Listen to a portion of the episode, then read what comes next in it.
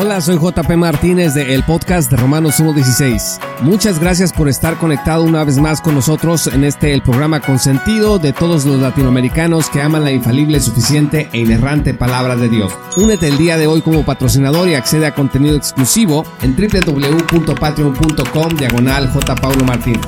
Disfruta del siguiente episodio que hemos preparado especialmente para ti.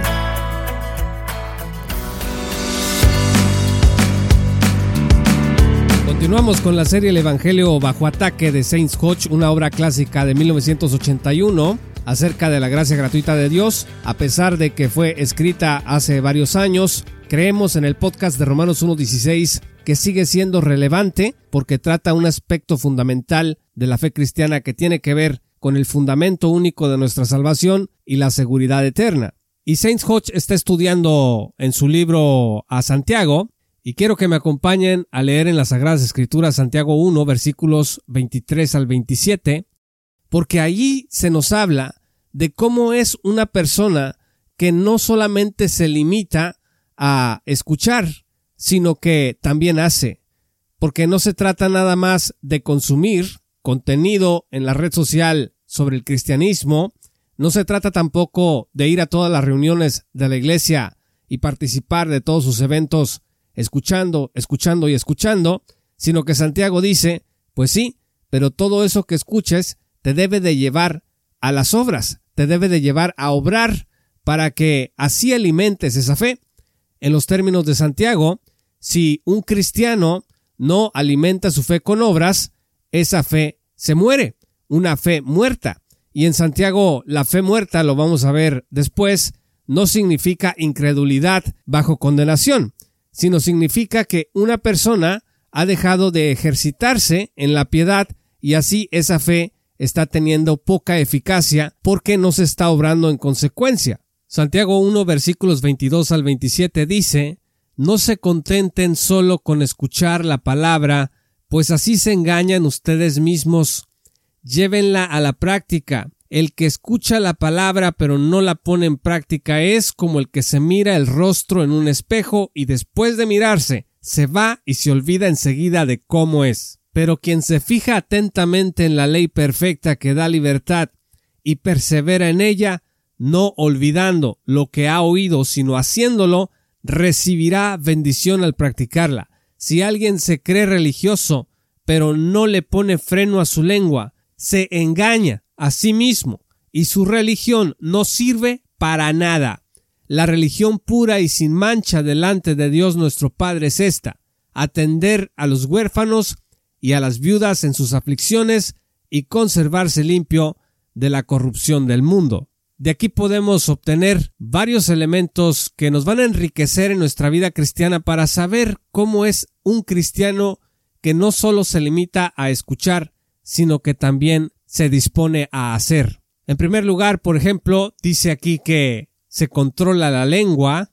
Eso es muy, pero muy difícil. El capítulo 3 de Santiago va a ahondar más en el tema. Dice el versículo 26 del capítulo 1 que si te crees religioso pero no puedes controlar tu boca, tu lengua, te estás engañando y tu religión y la mía no sirven absolutamente para nada.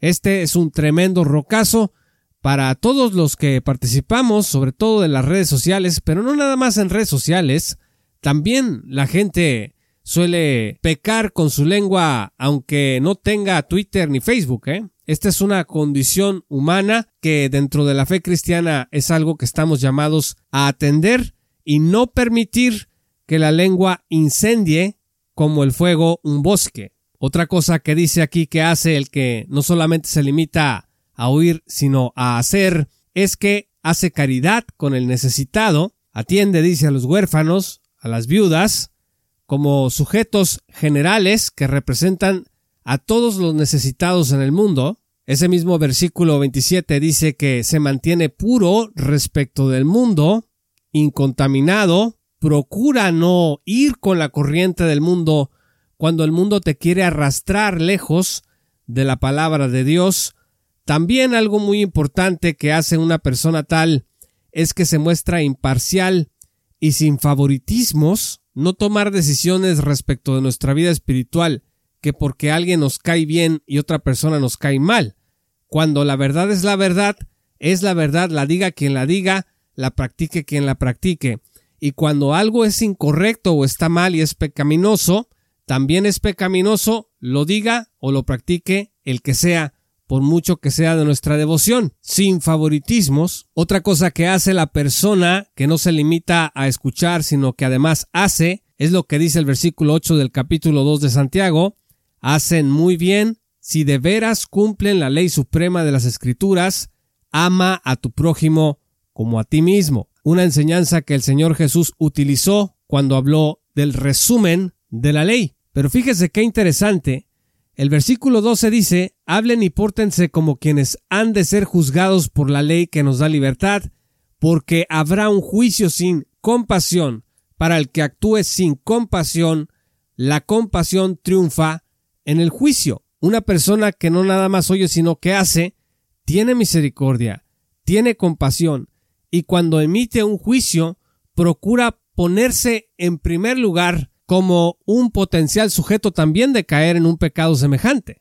Por eso hay que tener misericordia, amigos, porque el día de hoy podemos estar en una posición muy relajada, muy descansada, muy alejados de la tentación y darle con todo a las personas que han caído, pero mañana se puede voltear la situación y entonces desearemos que alguien tenga la misericordia que a lo mejor nosotros no estamos teniendo el día de hoy con los hermanos que han caído. Es importante resaltar aquí que Santiago habla de que nosotros obedecemos la ley. Dice que es la ley de la libertad, versículo 25, pero quien se fija atentamente en la ley perfecta que da libertad y persevera en ella, no olvidando lo que ha oído sino haciéndolo, recibirá bendición al practicarla. Esta ley de la libertad la podemos encontrar mencionada en el capítulo 2, versículo 12, en donde dice, hablen y pórtense como quienes han de ser juzgados por la ley que nos da libertad. Los cristianos estamos bajo la ley de Cristo. Se le ha acusado a Saints Hodge y a otros maestros de la gracia gratuita decir que son antinominianos. Hemos hablado de esto en los primeros episodios de la serie, pero de ninguna manera el cristiano vive sin ley, sino que está sujeto a la ley de Cristo. Ahora llama la atención en el capítulo 2, versículo 13 se habla de que va a haber un juicio, y esto le sirve a Hodge para hacer una conexión con el tribunal de Cristo en el que serán juzgados los cristianos, pero él deja claro que la Biblia nunca habla de que el tribunal de Cristo será un juicio para condenación. Juan 5:24 dice que el que oye mi palabra y crea al que me envió no será juzgado.